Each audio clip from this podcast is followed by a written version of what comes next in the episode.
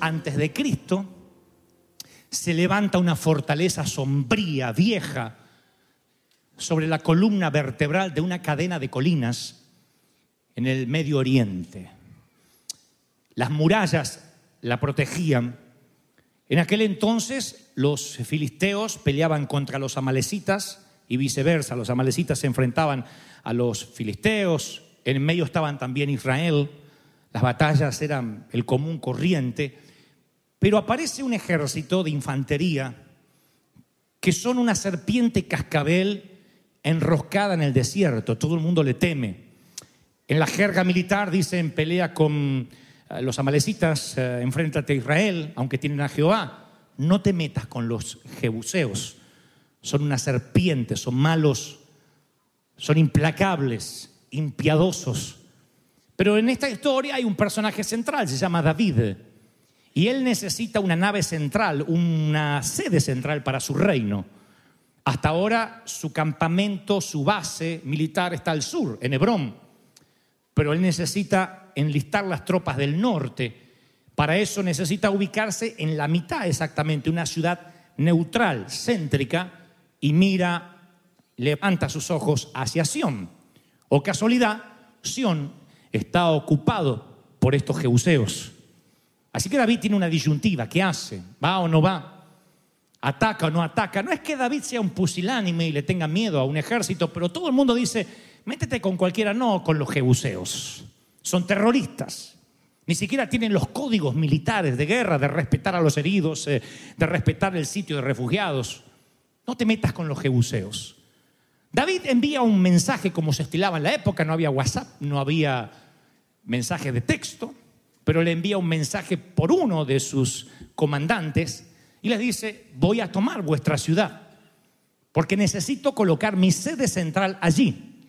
Y esta es la respuesta de los jebuseos, que aparece en el segundo libro de Samuel, capítulo 5, versículo 6, por cierto. Dice que el rey y sus soldados, hablando de David, marcharon sobre Jerusalén para atacar a los jebuseos que vivían allí. Les envió un mensaje, los vamos a atacar. Encima tiene la gentileza David de avisar. Y los jebuseos, pensando que David nunca podría entrar a la ciudad, le dijeron, oigan, aquí no entrarás. Para ponerte en retirada, para que huyas, nos bastan los ciegos y los cojos. Los subestimó a David de modo tal que le dice, ni siquiera tengo que poner a los titulares, con los suplentes te gano. Cualquier parecido con Brasil es mera coincidencia en el Mundial de Fútbol. Te gano con los suplentes. Menos que los suplentes. Agarro los ciegos, los cojos, los hombres que tengo ahí y a ellos te los hago pelear contra tu ejército y te los saco de lo bien entrenados que estamos. Esta no es una metáfora, realmente el rey de los jebuseos dice, David, no te tenemos miedo. Tú no vas a atravesar esta ciudadela, no vas a atravesar esta muralla. El Señor me ha dicho que te diga esta mañana y esta tarde, porque también hablé esto por la mañana, que es muy posible que has llegado a esta altura del año sabiendo que hay una última fortaleza inexpugnable en tu vida, que el enemigo te ha dicho todo lo que quieras, toma la victoria que quieras, pero no podrás pasar esta muralla, no la atravesarás. Una última muralla que se levanta en tu vida como un baluarte, una ciudadela, murallas gruesas, puertas altas. Es como si el enemigo hubiese tomado una debilidad tuya, la hubiese sitiado y construye una muralla alrededor y luego dice, no tocarás ese defecto. No avanzarás. Podrás con cualquier cosa, pero no podrás contra este monstruo secreto que navega en las profundidades de tu alma. Y estás aquí hoy, quieres soltar eso, quieres vencer esa última batalla, y es como una trampa para osos. Mientras que más te mueves, más te autoflagelas, más te dueles. Te lo voy a poner así. El Señor te está hablando hoy no de una ciudad nueva fortificada que se ha levantado en estos días. Si en estos días estás pasando alguna crisis, no tengas esta palabra para ti en esta ocasión, porque está hablando de desafíos viejos. Dios te está hablando acerca de baluartes viejos crónicos de los cuales estás harto de pelear, que son los que terminan timando, minando la visión, drenando, vampirizando lo que Dios te da. Estoy hablándote de parte del Señor si acaso estás luchando con un mismo flagelo por años y estás harto de, parece que vas a asomar la cabeza, por ejemplo, en términos financieros, y otra vez vuelto, envuelto en deudas, trabajando para pagar en lugar de trabajar para ganar y disfrutar. Atorado con intereses leoninos, tarjetas de crédito, cuentas bancarias. Estoy hablándote a ti que estás pasando el mismo problema matrimonial por años. Y como digo siempre, aquí nadie orina agua bendita. Y nadie puede decir, yo nunca tuve problema. Todo lo que estamos casados en algún momento hemos atravesado alguna crisis, pero no te cansa que la misma crisis se mantiene como un baluarte, como una ciudadela, diciendo, tú no pasarás por aquí. Sientes que las fuerzas se caen, que la energía, la adrenalina se baja, porque miren, hay ciclos viciosos en la vida que en algún momento se tienen que romper. Ciclos que a veces provienen de generación en generación. Hay cosas que vienen aún dentro de un clan, dentro de una familia, y solemos repetir el patrón. Decimos, bueno, mi abuelo era así, mi papá era mujeriego, mi abuelo también, eran todos piratas, y yo me sale del alma, lo tengo adentro. Y le creemos al enemigo que nos dice, tú no podrás contra esa debilidad. Murallas en lo económico, en lo espiritual, en lo familiar, amistades, matrimonio, negocios. Hay fuerzas negativas que te impiden avanzar. Una lujuria privada. Harto de luchar siempre con el mismo espíritu de pornografía y te arrepientes y dices nunca más y borras y limpias y otra vez a la semana te encuentras diciendo no puedo contra esto. Estoy adicto. Y te da vergüenza pedir ayuda, puesto que van a decir. Se van a avergonzar, te vas a avergonzar. Y el enemigo dice, ¿ves? Esa es la última muralla, no te la dejaré atravesar. Conquista todo lo que quieres en el resto de las áreas, no conquistarás esta. Un carácter que no puedes dominar. Dices, llevo tres semanas siendo afable, pero algo te hace explotar de golpe. Y dices, blasfemas, hablas de lo cual después te arrepientes y sientes que tu carácter no está llevado a la cruz. Y el diablo te vuelve a decir, no pasarás, como un jebuseo, tú no lo lograrás ataques de ansiedad, ataques de pánico. Esto es muy común contemporáneamente. Lo que más me sorprende es que pase dentro de la iglesia. Gente que dice, me agarra pánico. Miren, yo no creo en la confesión positiva, porque la confesión positiva, ya lo expliqué tantas veces, como sentarse arriba de un tanque de gasolina y decir, tengo fe, tengo fe, tengo fe, tengo fe, que me lleva a algún lado. El tanque de gasolina no te lleva a ningún lado. Eso es fe en la fe.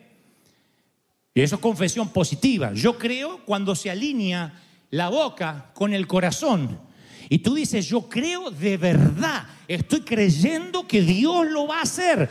Entonces cuando confiesas, la fe abre un vórtice. Pero también la fe funciona a la inversa. Tú puedes tener fe de que te va a ir mal. La Biblia lo dice, lo que temes te sobrevendrá. Entonces hay gente que dice, yo me voy a enfermar, yo me voy a enfermar, seguro que me voy a enfermar. Con estos cambios de clima, encima no me puse la vacuna de la flu, me voy a enfermar, voy a enfermar. Déjame que te profetice, te vas a enfermar. Y no porque yo lo diga, porque tú lo dijiste. Diga que la mayoría de los hispanos hablamos tantas boberías, tantas babosadas por día que Dios no las tiene en cuenta. Pero cuando esa babosada está conectada a la fe y decimos la babosada realmente creyéndolo, yo no me voy a morir de viejo, ¿eh? no llego a viejo, ¿eh? yo no llego a viejo, te vas a morir joven. Vas a llegar al cielo, Señor, gracias por traerme tu abuela, te viniste solo, te va a decir el Señor.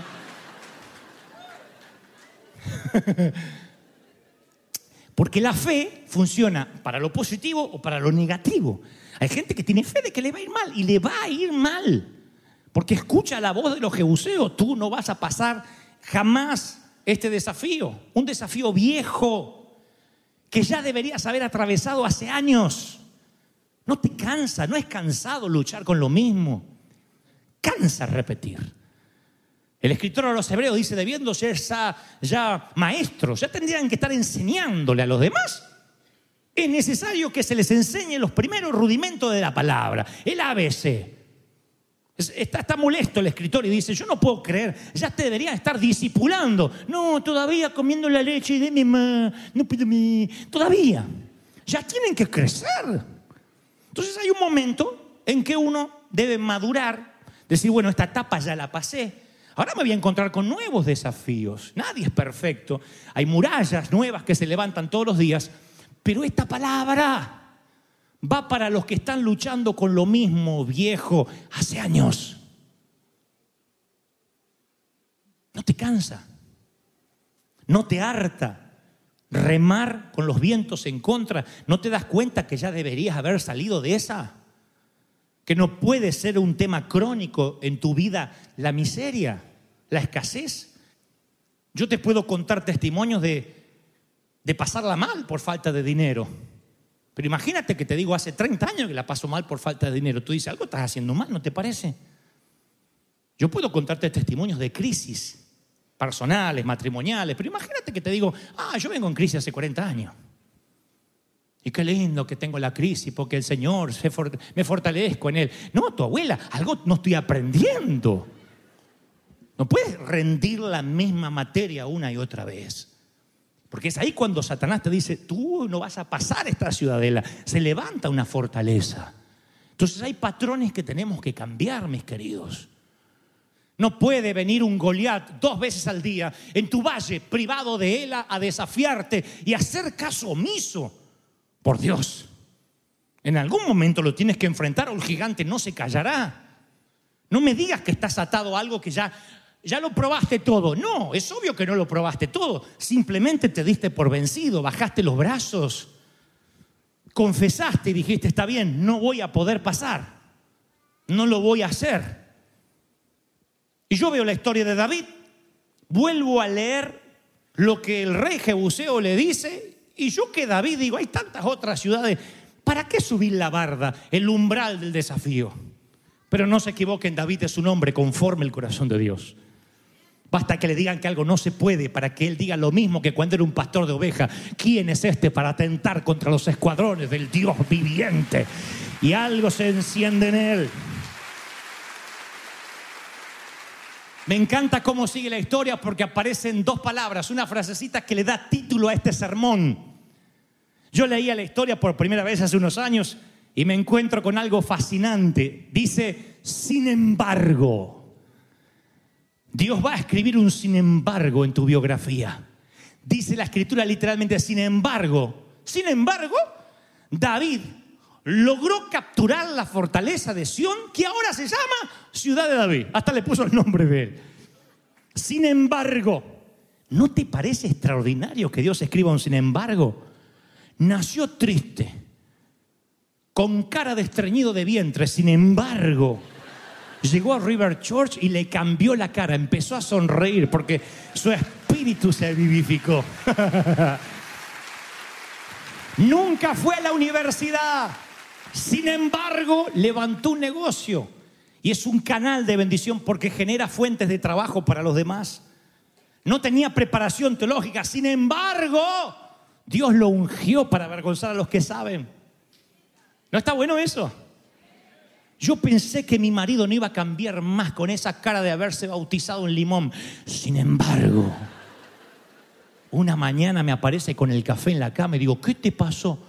Te cambiaron, viejo, los extraterrestres. No, sin embargo, hubo un cambio. Yo no creo en aquellos intransigentes que dicen, pues así yo soy. Eso es, de, eso es de argentinote, de mexicanote, de colombianote. Pues así yo soy. Yo sé bien que estoy afuera. Pero el día en que yo me muera, sé que tendrás que llorar. Y se quedan sin reina, sin dinero, sin casa. ¿No? Llorar y llorar. Dios viene y hace un sin embargo y cambia radicalmente el sentido de la vida de aquellos que creían que no iban a cambiar. Un sin embargo. Gente que a mí me encuentra después de muchos años, como hoy nos contaban este, esta pareja de dominicana. Nos reencontramos después de tanto tiempo que nos conocíamos de niños en el Facebook, en la red social. A mí me ha pasado eso, que amigos me han reencontrado y me dicen, vos eras el mismo energúmeno que yo conocí en el high school. En ese muchachito que no podía hablar, orejón, flaquito. Y yo le digo, sí, ¿qué pasó? Y bueno, ¿viste lo que era? Sin embargo, vino el Señor y dijo, a este le vamos a tapar un poco las orejas. Hizo una cirugía plástica espiritual. Vamos a hacer que no le aparezcan ni siquiera las canas para que aguante. Y, y Dios me transformó. Entonces, me parece maravilloso cuando es un sin embargo, porque significa en el último minuto cambia la historia. ¿Se acuerdan las películas de Rocky Balboa, la saga de Rocky Balboa de, que interpretó Sylvester Stallone? Todas las películas tienen la misma secuencia, es secuencial. Siempre las primeras peleas Rocky pierde, siempre. En la última hace Adriana y el ruso y cae. ¿Por qué? Porque en el flyer, afuera, en el afiche de la película, no está Iván Drago, el ruso, está, está Rocky. Entonces el muchacho de la película tiene que terminar ganando para que salgas con sabor de que haya una película más. Y tú eres el muchacho de la película. Al final va a haber un sin embargo. Era viudo, parecía infeliz, sin embargo rehizo su vida. Parecía pobre, sin embargo la ventana de los cielos se abrieron. Alguien tiene que decir amén. ¡Aleluya! Me fascinan los sin embargos. Menos mal que David no escuchó la voz del mensaje que le mandaron decir, no pasarás por aquí. Con los ciegos y los cojos te voy a derrotar. Menos mal. Porque esas voces, insisto, son como la publicidad no deseada. ¿Te ha pasado de estar buscando un viaje a Florida y te aparece una publicidad, una cookie informática de compre Viagra? Se ríen nerviosos porque le pasó exactamente al revés. Buscaban Viagra y le apareció un viaje a Florida. ¿Saben por qué son cookies? Porque son parásitos del sistema informático, parásitos. Ventanitas que se te abren. Si dejas entrar muchas, se te tilda la computadora de modo tal que te hace todo más lento el sistema. Quieres navegar en internet, ver las noticias, no puedes, el relojito tarda, no conecta. La cantidad de virus informáticos que tiene la máquina, lo mismo pasa con los celulares, son parásitos del sistema. En la vida espiritual es exactamente lo mismo, vuelvo con esto. El enemigo no necesita ponerte una legión de demonios para que no atravieses tu última muralla. Él pone a los ciegos y los cojos, igual que el rey Jebuseo. Él no necesita usar su infantería, él usa sus agentes. Gente que no está endemoniada, pero que está influenciada por patrones negativos. Gente tóxica que se acerca a tu círculo íntimo. Por eso digo siempre, tu círculo íntimo debe ser cuidado y protegido. Tú tienes que saber quién llega cerca tuyo, a tu corazón. No hablo de quién entra a tu casa, que son cosas tuyas. Hablo de quien tiene ascendencia sobre tu alma. Porque la gente siempre llega con cierto bagaje, con ciertas maletas. Y si tú estás abierto, tú estás sensible, te abres a sus temores, compras sus miserias y se meten como parásitos en tu sistema inmunológico y lo afectan. Se meten y bajan tus defensas. Literalmente es así. Por eso el chisme es tan dañino. Porque yo puedo escuchar que dicen cualquier tontería de mí. Cualquier tontería por internet, ah, a mí no me afecta porque no los conozco, no me conocen. Pero si alguien de mi círculo íntimo me dijera algo que pudiera herir mis sentimientos, porque a esa persona yo la escucho, puede que baje mi sistema inmunológico y puede que afecte mi manera de actuar en el resto de la vida, que me haga lento el sistema. Yo he predicado a gente que está lenta de sistema.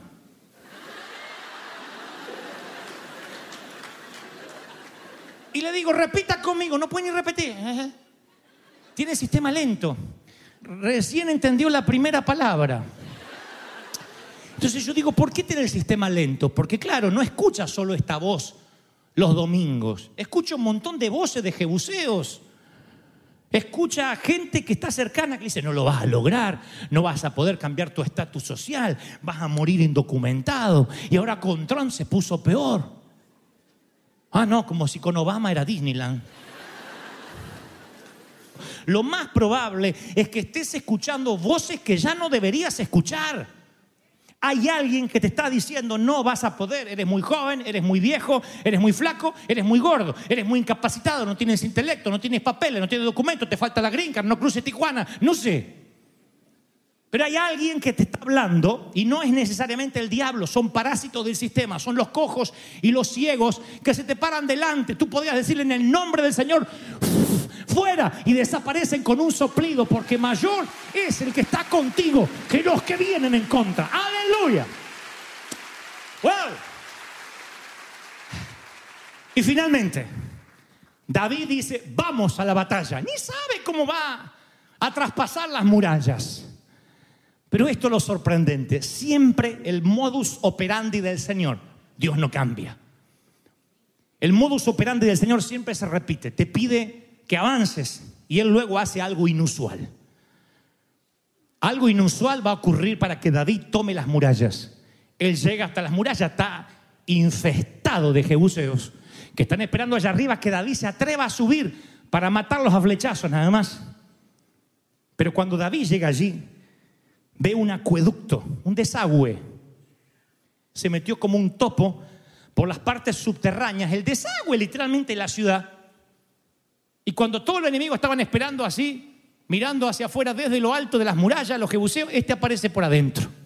Le sale por los inodoros, por las regaderas, por el lavabo. Había un jebuseo sentado en el trono blanco y le apareció una lanza de abajo. No se olvidó más la experiencia al hombre. sí, porque eran los sistemas fluviales. Eran los sistemas de cloaca que tenía la ciudad de Sión. Por allí entró David. Miren qué inusual. Y esta palabra va para alguien que lo está necesitando hoy. A lo mejor el milagro de tus últimas murallas que no se caen no está ocurriendo porque tú estás esperando lo convencional. Y esta palabra va para alguien que está haciendo lo mismo. A lo mejor estás esperando la victoria y la victoria no llega porque tu fe no está en el blanco correcto. Si crees que porque te vas a casar con ese príncipe, ay, mi vida va a cambiar, no, vas, te vas a transformar en sapo cuando lo beses. Porque tu ancla no puede estar a un hombre. Tu ancla espiritual tiene que estar siempre en Dios. Después Dios te da el sapo que se convierta en príncipe. Pero antes tiene que confiar en el Señor. Él abrirá los acueductos. ¿Sí? Así que David dice literalmente, todo el que vaya a matar a los jebuseos, mira la seguridad del tipo, no dijo, vamos a batallar a ver cómo nos va. Yo creo que por eso México, Argentina y Colombia no clasifican. No escuché ningún técnico decirlo, vamos a arrasar. Siete goles a cero. ¡Oh! Así era David. Todo el que quiera matar a los jebuseos, no dijo, che, nos metemos a ver cómo nos va. Ay, que no nos descubran. No, ¿quién sigue a un líder así? Que quiera matar los jebuseos, sígame por el acueducto. Y con esa coartada, ese acueducto de salvación, ese plan inusual, inesperado, destruye la fortaleza de Sión y la llama la ciudad de David. ¡Qué fascinante! ¿Cuál es tu acueducto que no estás viendo? Dios va a abrir tus ojos para que veas que hay un corderito trabado en el zarzal, en tu situación más límite. ¿Cuál es el acueducto que no estás viendo? No va a terminar el año con esa fortaleza levantada. No va a terminar el año de la misma forma que lo empezaste. Por eso el Señor me dijo, dile a toda mi congregación el domingo. Dile que yo quiero que venzan esa última muralla. Es lo único que te está separando de la unción. Es lo único que te está separando de una vida de mayor bendición, de mayor excelencia. Una última muralla.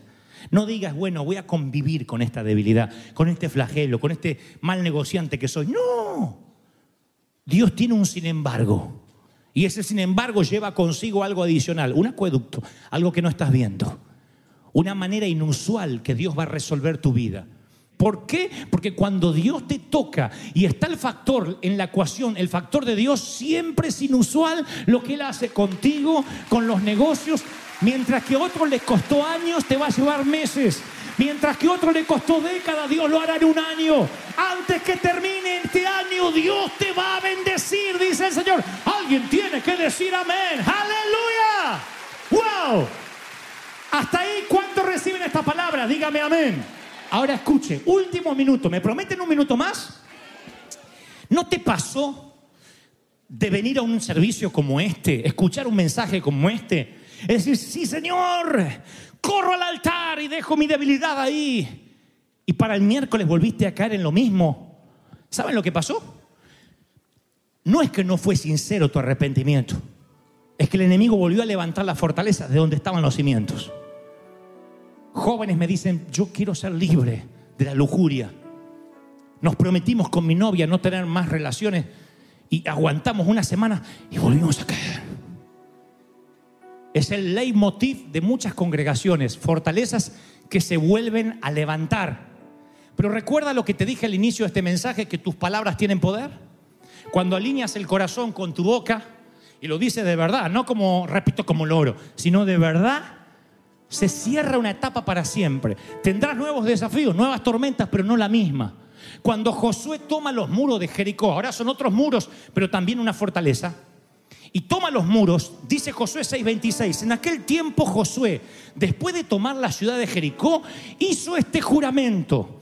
Maldito sea la presencia del Señor el que se atreva a reconstruir esta ciudad, estos muros que eche los cimientos a costa de su hijo mayor, que ponga nuevas puertas y que le cueste la vida a su hijo menor. Miren qué maldición.